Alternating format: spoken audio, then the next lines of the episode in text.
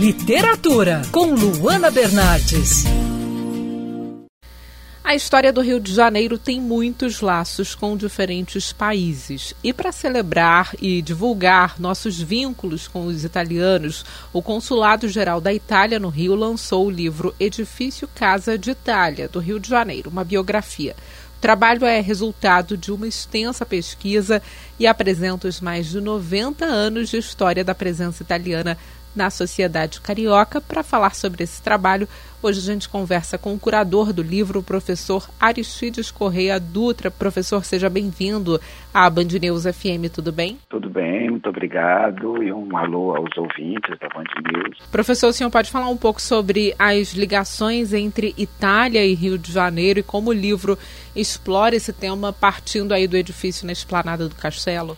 Bom, a, a Itália, de uma maneira ou de outra, ela está presente no Brasil desde o início, né? Por conta de toda a influência que o Renascimento teve na, na Europa inteira e também a Igreja Católica, né? Mas quando Dom Pedro II se casa com uma princesa napolitana, Teresa Cristina, essa relação se torna mais intensa e a quantidade de imigrantes italianos que passa a vir ao Brasil nessa segunda metade do século XIX é muito grande. Era a maior colônia que tinha, é, fora os portugueses né, e os nativos. E, e, e essa, e essa colônia é, italiana, ela acaba desejando se, se organizar e se associar. Eles tinham uma tendência muito grande a criar associações e desejaram, a partir de um certo ponto, que essas associações se reunissem em um edifício único. Daí é que nasce o desejo da Casa de Itália, né? E isso era em praticamente todo lugar por onde os italianos se espalharam pelo mundo. Então essas essas associações, né, no início chamado Casa dos Italianos e depois Casa de Itália, elas é, no Brasil tivemos várias delas, né, construções menores, e no Rio de Janeiro ela acabou ganhando essa dimensão de um, de um edifício grande, sonhado, né, para juntar todas essas associações. E, e, esse sonho que foi sendo acalentado por mais de, de 20 anos, ele acabou se concretizando na década de 30, quando é, a comunidade italiana fez doações, juntou dinheiro, comprou um terreno e começou todo o processo que culminou na construção do edifício. A pedra fundamental do edifício ela foi lançada em 1931, já com o terreno definido ali na região do Castelo, que era uma região que foi aterrada né, com a demolição do Morro do Castelo, onde funcionou a, a exposição de 1922 para comemorar o centenário da independência, que agora faz 100 anos de novo, né, 200 anos da, da independência e 100 anos da exposição. E depois do fim da exposição, o terreno foi, né, foi tudo esvaziado, ficou aquela esplanada vazia. E quando os italianos compraram esse terreno para fazer, então, em 31, eles, é, já com o terreno comprado, lançaram a pedra fundamental, fizeram concursos arquitetônicos que acabaram não, não levando ao projeto. Em 33, o governo da Itália manda um arquiteto italiano, especialmente para fazer o projeto, Clemente Bussirivici, que era um dos maiores arquitetos italianos na época. E, uh, e em 36, 37, nesse, nessa passagem, o prédio finalmente começa a funcionar e, e fica pronto, né? E, mas o curioso dessa história é que o prédio funcionou como Casa de Itália e como é, consulado da Itália no Rio de Janeiro por pouco tempo, porque desse período de 37 até 42 foi esse funcionamento intenso, né, com uma, com uma ação muito é, é, intensa na vida cultural da cidade. O, em 42, com o Brasil e a Itália né, em lados opostos na Segunda Guerra Mundial, as relações entre os dois países foram rompidas e o prédio foi confiscado pelo governo brasileiro. E foi instalada aqui partes do Ministério da Justiça e uma universidade, a Faculdade Nacional de Filosofia. E o governo da Itália, então, só conseguiu reaver o prédio em 1970. Então, de efetivo funcionamento, né, a gente tem esse período de 37 a 42, 36 a 42, e depois de 1970 em diante. Então é uma história, é, da verdade, atribulada, com é, idas e vindas, com, com até algumas passagens meio rocambolescas, de tal modo que quando a gente foi fazer a pesquisa e compor, mais do que uma análise arquitetônica, e o prédio ele passou por alguma descaracterização, né? É, a gente descobriu uma vida. O prédio ele tem uma vida, tinha uma história de vida para contar. Por isso, inclusive, que o livro se chama Edifício Casa de Itália do Rio de Janeiro, uma biografia. Que a abordagem da gente foi contar essa vida atribulada e rica e intensa, como é a própria a, a cultura italiana de um modo geral, né?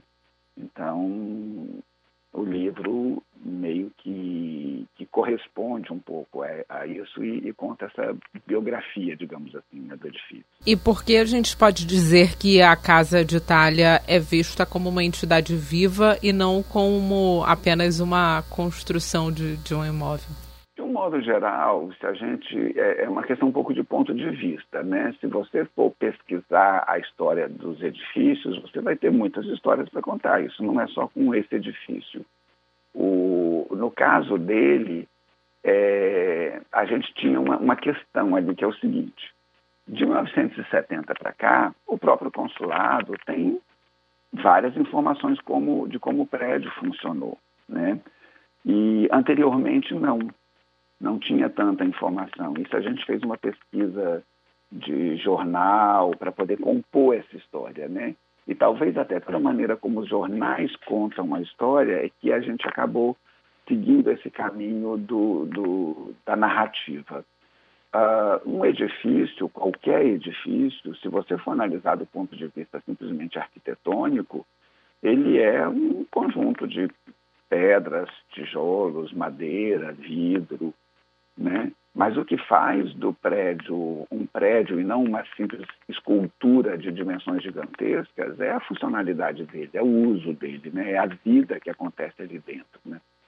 É, então, apesar da, da gente construir formas, o uso ela acontece nos vazios do, do, daqueles espaços. Né?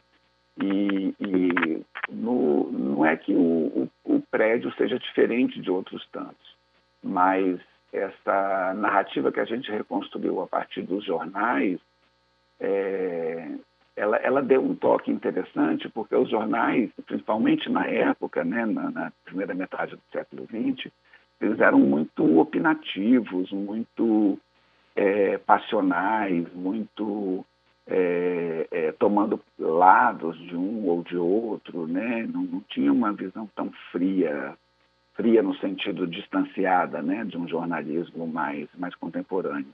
Então isso acabou ditando um pouco o, o conteúdo que a gente encontrou, né? Mas isso é uma opinião minha, é subjetiva. Eu acho que todo edifício, né, se você for pesquisar a história dele, você vai encontrar histórias ricas de coisas que acontecem por aí, né? E, e para quem tiver interesse, como adquirir aí o livro Edifício Casa de Itália do Rio de Janeiro? É, o livro ele tem distribuição gratuita pelo consulado da Itália e, e ele tanto tem né, o, o, livro físico, né, com uma tiragem até relativamente limitada, mas ele também está disponível no site da própria embaixada é, com em PDF para baixar. Então, tanto, tanto é, o, o, livro físico, né, quanto o, o livro é, em PDF. Em PDF, o, no consulado da Itália, na página inicial mesmo, deve ter um link lá para ter acesso ao, ao livro em PDF. Né? A, a distribuição do livro físico, eu eu não sei exatamente como ser os critérios da, da embaixada para ele. Então, na verdade, o, a minha sugestão, até mesmo para um acesso mais imediato, é o acesso à versão digital. Né? Ele está no começo do período ainda de divulgação dele. Ele foi um trabalho é, é, bem bem assim conclusivo da, da passagem do, do, do cônsul Paulo Miralha, né, que foi o cônsul até sexta-feira agora, que esteve no Rio de Janeiro, ele, ele teve uma, uma atuação bem intensa nesse resgate da italianidade, desse resgate dos valores culturais italianos no Rio de Janeiro e acabou sendo uma espécie de de obra conclusiva assim, da passagem dele nesse resgate do edifício. Então, é, o meu conselho é ou contate o consulado para ver né, como eles vão fazer a distribuição do livro ou acessar o site do consulado para poder é, ter acesso ao PDF. Né? Tem mil histórias curiosas, interessantes no, no livro. Professor Aristides Correia Dutra, obrigada pela participação aqui na Band News FM. Ok, obrigado a você. Quer ouvir essa coluna novamente? É só procurar nas plataformas de streaming de áudio. Conheça mais dos podcasts da Band News FM Rio.